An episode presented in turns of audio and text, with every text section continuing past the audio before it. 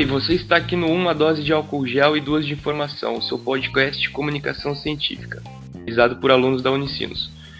Meu nome é Bruno Arthur Dreyer e hoje contamos com a presença da Bárbara Assis Viana da Silva, graduada em Psicologia e também licenciatura em Filosofia pela Universidade Federal de Juiz de Fora. Sou então em Filosofia pela Universidade de São Paulo e doutorado em Filosofia pela Universidade Federal de Minas Gerais. É um prazer te receber, Bárbara. Uh, gostaria de agradecer primeiramente o tempo que tu disponibilizou para participar desse podcast. Então, vou pedir para te falar um pouco da tua área de atuação, do teu campo de pesquisa. Ok, obrigada, é um prazer participar. É, a minha área de atuação, eu sou formada em psicologia, né, em filosofia e tenho mestrado e doutorado em filosofia. É, eu, né, então assim, acabou que eu fui para essa área mais da filosofia, né, área acadêmica e a psicologia, eu agora ainda estou retomando algumas coisas da psicologia, né, mas a minha área de atuação é a, a na verdade é acadêmica, né, a filosofia, o ensino e a pesquisa. Uh tu graduou primeiro em psicologia, como é que foi? Como que surgiu o interesse pela filosofia? Que... Ah, então, logo no início da psicologia, eu tive algumas aulas de filosofia e aí, aí é, a, a, é, eu tive interesse de entrar, né, aprofundar um pouco mais na filosofia para é, fundamentar um pouco mais o que eu estudava na psicologia, que né, eram, eram essas aulas mais iniciais, né, mais de introdução, e, eu, e nesse início eu já me interessei pela especificamente pela filosofia, e aí eu fiz os dois cursos juntos, né, assim, um ano de diferença mais ou menos, né, entre no começo para assim, né, comecei um, depois de um ano comecei o outro. Sou outro. Uh, é a área de atuação de um Estou formado em licenciatura, em bacharel em filosofia. Qual é a área de atuação? O, o campo de atuação da filosofia é hoje, né, é o ensino. É o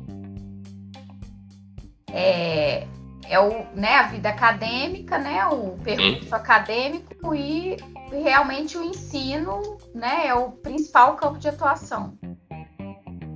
E fora, eu falo assim hoje porque é a pesquisa, né? Tem a pesquisa em filosofia e a pesquisa é, acaba que não é um campo de atuação assim financeiro, né? Assim, mas existem né, os historiadores da filosofia, né? Quem forma em filosofia faz bastante história da filosofia e, se, e torna um, pode se tornar um pesquisador autônomo, né? Uma pessoa que vai escrever obras, né, e talvez trabalhar com outras coisas, mas é, tem, né, então tem essa especificidade também. Tu ingressou na psicologia, se formou, tu sempre se viu na parte acadêmica, na parte de produção de bibliografia. O início surgiu esse. O início picou um pouco, eu não, não entendi a pergunta o início. Então, uh, sempre teve em mente em seguir a área acadêmica ou isso surgiu durante a graduação de psicologia? Ah, não, é, na verdade surgiu no logo que eu terminei, eu terminei primeiro psicologia e ainda aí eu fiz um intercâmbio para Alemanha, né? Eu fiquei estudei três meses lá é, pela UF, Universidade Federal de Juiz de Fora quando eu estava no final do curso de filosofia. E aí eu já fui fazendo é, o projeto né, para o mestrado. E então eu logo que eu formei em pouco antes de formar em filosofia, eu já tinha um projeto para o mestrado, né, que era minha área de interesse, teoria do conhecimento. Aí, né, eu fiquei dediquei só à filosofia mesmo logo que eu terminei psicologia, eu fiquei por conta da, da filosofia mesmo. É, questões que eu tinha, né, que eu me interessei em teoria do conhecimento e eu vi que tinha é, que eu tinha uma pergunta, né, é, uma pesquisa mesmo, eu tinha uma pergunta de um que seria interessante para um projeto de mestrado. Sim. Que seria uma pergunta né, interessante para ficar e ficar na, na área acadêmica.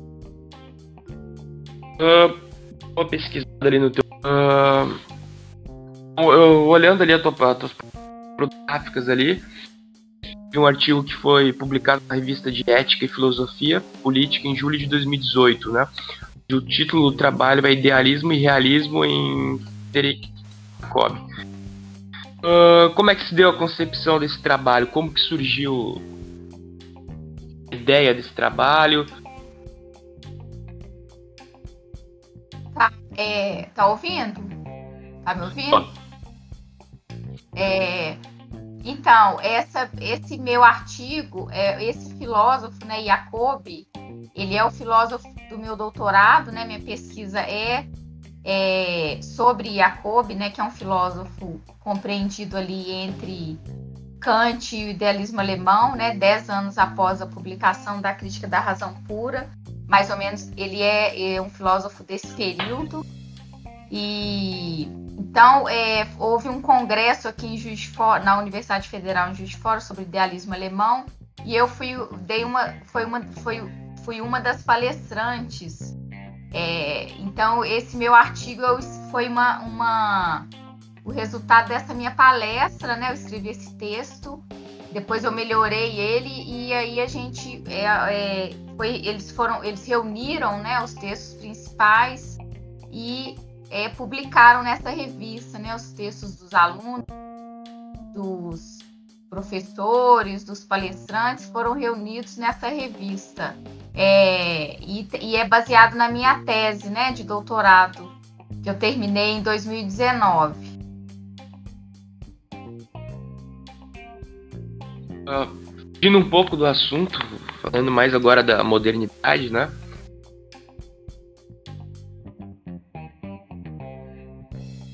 Se eu estiver errado, mas a procura dos primeiros filósofos era a busca da verdade de modo racional.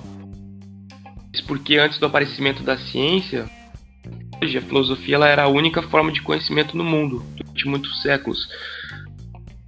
Qual é o atual papel da filosofia nos dias de hoje? É, então, é, na verdade, eu para responder essa pergunta eu, eu teria que falar um pouco do assim, de como que, a, a, assim, na, é, qual é a sociedade que a gente vive, né? A gente vive uma sociedade. É, tá me ouvindo? Você tá ouvindo bem o que eu tô falando? Eu tô ouvindo, agora eu tô ouvindo bem. É, a gente vive numa sociedade utilitarista, né? Então, na verdade, a gente é, vive é, num mundo em que a gente tem é, há uma exigência né, de que qualquer conhecimento que a gente tenha, ele tem que ser aplicado imediatamente, né, e tem que dar um retorno ou financeiro, né, imediato. É uma espécie de um utilitarismo, né, e é, a ciência meio que se coloca também, né, nesse sentido de que é, a, tem, é, tudo é imediato, né, a gente, né, a gente não concebe uma um estudo sem uma aplicação imediata, né? Um tipo de conhecimento, ah, mas não serve para nada. Então, assim, a, então qual é o ponto da filosofia? A filosofia ela está totalmente ao avesso disso, assim. A, a filosofia ela ela não é, ela não tem, né, essa, esse utilitarismo, né? A filosofia, o papel principal dela é o instigar a crítica, a pergunta pela, pela realidade, da, pelo, é, a, o questionamento sobre a realidade das coisas, a, o, o, a valorização da erudição. Então, ela está meio que ao, ao avesso dessa sociedade, indo meio que remando contra a maré, assim, numa sociedade tão é, utilitarista mesmo, né? De, é, então, daí a gente vê conhecimentos superficiais, né? As pessoas não param para. É, não veem um valor em si, o próprio conhecimento da. É, a questão da, da erudição, né, do aprofundamento das questões, a crítica, a autocrítica também. Então, é, eu diria que o papel da, da filosofia é, ela insiste né, em ser o questionamento, é, a crítica, a autocrítica, a pergunta, né, o argumento, o, a, a, é, o aprofundamento de questões, né? Então, isso não é tão. É, isso não dá para fazer de uma maneira como a sociedade exige, né? Então, ela, ela às vezes anda a passos lentos, mas ela. É, o papel, eu vejo o papel dela é, mais nesse sentido, assim. De uma certa forma, tu acha que a filosofia no, falou, né? Que as pessoas elas não vão conhecimento, é, na, ficam mais na superficialidade. Uh, acho que a filosofia regrediu. Pode se dizer assim? Não, a filosofia não. A filosofia, a filosofia ela mantém o que ela propõe, né? Que é o ir, ir contra, né? Essa essa, essa sociedade que é superficial, né, de conhecimentos superficiais, ela é, ela vem contra essa essa ideia, né? Ela propõe, ela rema contra a maré nesse sentido, né? Sim. Uh, tá vivendo uma pandemia, né, onde já é instalada uma crise político-econômica em nosso país uh, já atingiu diversos países e tem feito as pessoas partirem para o ponto de reflexão, né? Uh, causando de certa forma medo nelas. Uh, tivemos então efeitos na economia mundial, mercado de trabalho, afetando a vida de milhões de pessoas. Eu sabia de ti como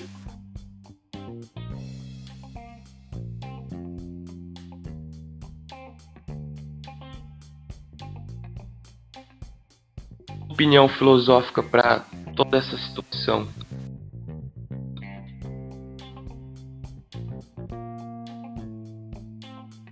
É, então, a, assim, o que acontece é que assim é muito difícil fazer ciência, né, e responder as questões no meio de uma, enquanto se está, né, em curso uma pandemia, de um vírus desconhecido, né? De muita, muitas questões, né? Que envolvem econômica, é, questão econômica, questão política. Então, é, eu acredito que é, ao fim disso a gente vai conseguir ter uma noção do que está acontecendo agora, né? É muito difícil a gente é, fechar a questão e tentar entender o que, que está acontecendo, né? É, o que a gente pode fazer são as perguntas, né? Que a filosofia traz, né? Como né, a filosofia ela, ela é mais feita de perguntas do que de respostas, né? Quem vai para a filosofia tentando encontrar respostas é, se frustra, né? Porque a, a, a gente tem mais perguntas do que coisas a responder. Então as perguntas seriam se é só o vírus, né, que é o problema, se o problema é se há uma disputa de poder é, e como que isso está sendo feito, né? É, a gente vê também muito o que fica muito, o que está muito gritante nessa pandemia é o controle social, né? O excesso, a, a, a o excesso de higiene, né? A questão da higiene, a questão da limpeza, a gente vê que isso tá, está é, é o que está se destacando bastante, assim. É, então, são questões que a gente faz, né? O, né? Então, eu acredito que a filosofia tenha mais perguntas né, do que respostas sobre, sobre a pandemia. Também. Um, aproveitando um pouco tua área de formação, importância da psicologia no tempo de pandemia, assim, tá vivendo estágio numa academia, eu vi que percebendo nas pessoas, né,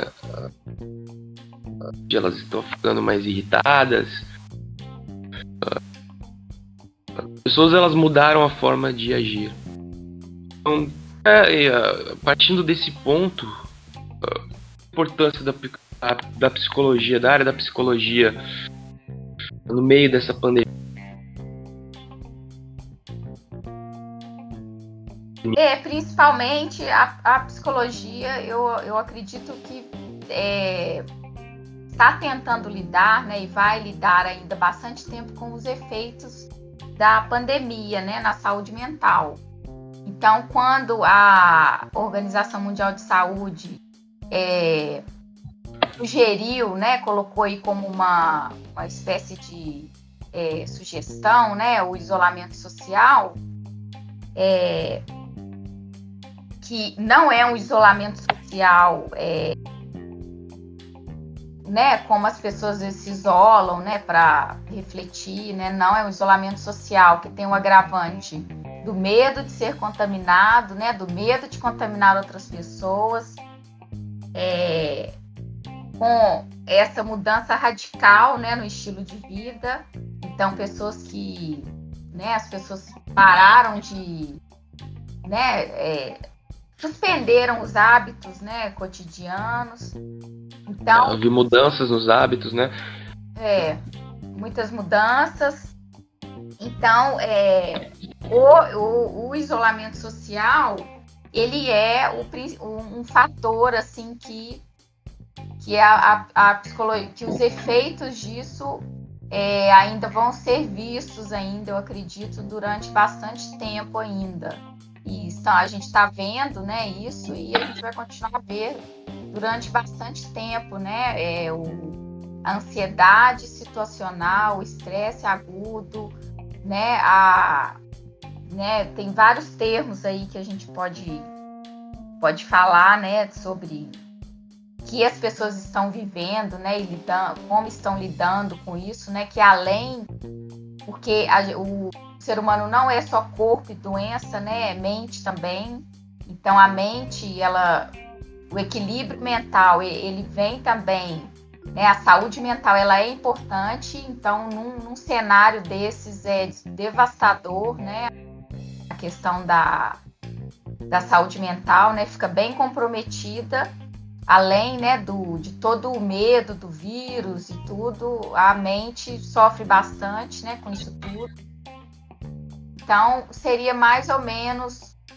Eu poderia entrar em mais detalhes, não sei se, se você quiser. Não, pode, pode entrar. Até e aproveitar, deixa ali da. Aproveitando a pergunta, né? Falando bastante de saúde mental, mas como manter a saúde mental?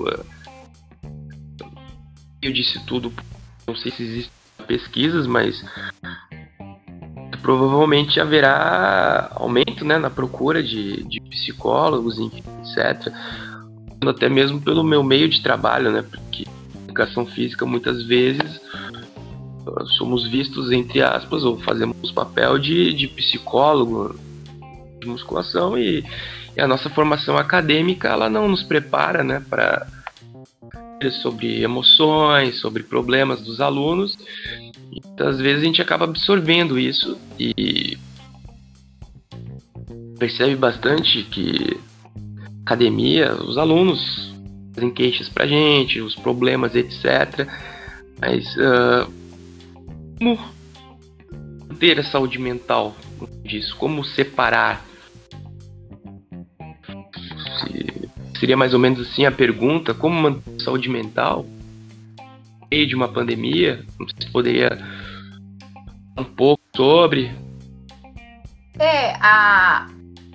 Então, é, o, o efeito na saúde mental é devastador, né? É, cada um precisa, primeiramente, se conhecer para saber os seus limites, primeiro. Primeiramente, saber até qual até que limite eu posso ir, né? Porque a gente, se a gente for pensar que a gente está lutando contra um vírus invisível, né? Por exemplo, tem pessoas que podem entrar mesmo numa né, numa loucura mesmo, porque então a gente precisa saber o limite disso, né? Como, né? Qual é, é o vírus? Ele tem uma natureza que, né? Ele não, não ele, ele tá, ele pode estar em toda parte, né? Então, qual é o meu limite, né? Como que eu luto contra esse vírus? Como que, então, é, primeiramente, eu, eu, eu acredito que seja viver um dia de cada vez, né? Não é, ficar é, antecipando, né? Os problemas, um problema que pode vir lá na frente, né? Mas ficar antecipando isso isso é problemático, né? Então, é viver um dia de cada vez, né? Questionar isso, né? O, o, se conhecer, né? Isso que eu falei, eu acho que é o principal. Qual, qual o meu limite? Como que eu posso agir? Né? Muitas vezes é, muitas vezes é a questão do, do confinamento, né? Essa, o, a exigência do confinamento eu já ouvi, é, por exemplo, médicos indicarem para, por exemplo, uma, uma senhora que eu conheço aqui da minha cidade falar: não, a senhora pode ir caminhar tal horário de manhã, porque ele conhece a paciente que ele tem, né? Então ele teve que sugerir isso, né? Então muitas vezes é, é, ir talvez contra algumas das ordens para por um bem por um bem muito maior, né? Por um então não é, não entrar, né? No nessa loucura, né? Do que o, o que a gente vê, por exemplo, a questão dos noticiários, né? Muita é, muito terror, né? Muito porque isso é o que vende, né? O que dá ibope, é o que dá é, que as pessoas, né? Mas isso tem um limite, né? Então, ver o limite de né, até quando, até onde eu posso ir nessa loucura do confinamento, nessa loucura do desse Sim. terror, né, que tá que está sendo colocado para nós, né, que é essa ideia da luta contra um vírus que é invisível, né? Então, qual é o meu, meu limite? Eu, eu preciso preservar a minha mente, né? Então, a questão por exemplo, do, do exercício físico, né, da sua área aí, da, da educação física, eu acho que isso é, é, assim, maravilhoso, entendeu? É uma maneira de extravasar também é, a ansiedade, né? Isso, isso é, principalmente eu, eu acredito no exercício físico como aquele que libera adrenalina, libera é, essa coisa é, boa, né? Do, da, da né, do que a gente tem, assim, desse, não sei se é hormônios, né, mas assim, a adrenalina, esses que fazem com que é, a mente relaxe, né, entre, volte a um equilíbrio, né, é, então eu, então eu acho que é buscar é, essas, essas, né, o que, né, se conhecendo, buscar. Agora tem pessoas que têm um limite maior, então Sim. É, se né, estão, vão ficar equilibrados o tempo todo, é, não vão ter problema no confinamento, né, para sair, porque quando isso acabar, as pessoas vão precisar sair de casa. Então, então eu devo uhum. te interromper um pouco, porque até separei alguns dados, eu notícia ali que dizia que um levantamento ali que foi realizado na China na fase inicial da pandemia mostrou que 14% das pessoas ela passaram a manifestar sintomas depressivos leves. Uh, depois, 12, coisa apresentaram sintomas moderados e, se não me engano, 5% apresentaram sintomas graves, né, de, de, de depressão. Uh, também vi também num, pela Associação Brasileira de Estudos do Álcool e Outras Drogas, maio um crescimento de 38% questão da venda de bebidas alcoólicas, então é, não sei porque o pessoal está ficando mais em casa ou se realmente é um abuso de álcool.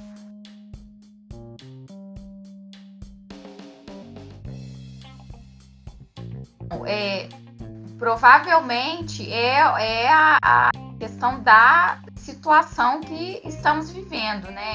Estamos vivendo, porque aquela pessoa que tinha, por exemplo, algum hábito, né? Ele tinha o hábito de ir na praia, é, de caminhar, de visitar um parente, de visitar um irmão, né? Ele, se essa pessoa não tem, né? Foi tirado, né? Esses hábitos, ela não pode mais seguir, né? E essa pessoa está estritamente ali no confinamento.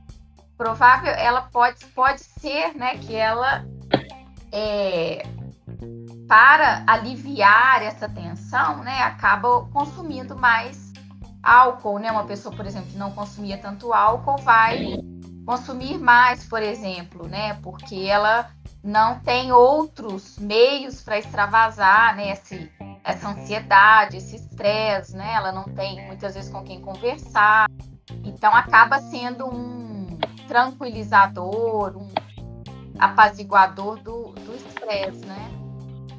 Sim. Uh, pra gente finalizar, então, fazer um jogo de perguntas rápidas, tá? Cinco perguntinhas. Uhum. Então, eu vou começar agora.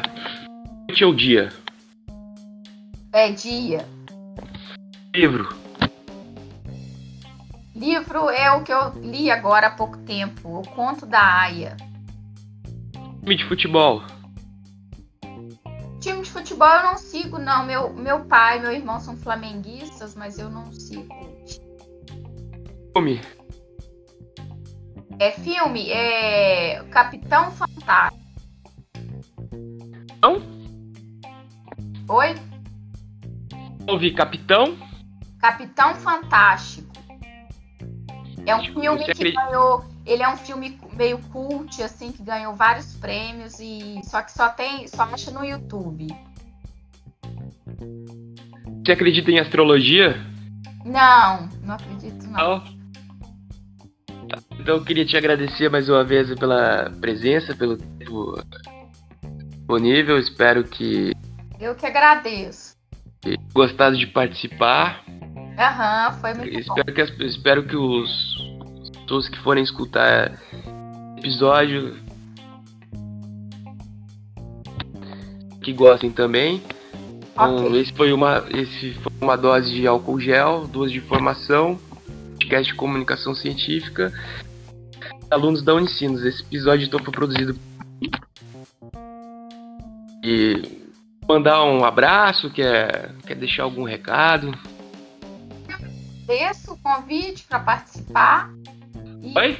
Eu, eu agradeço o convite para participar, tá? E uma boa noite para todos. Obrigado. Eu vou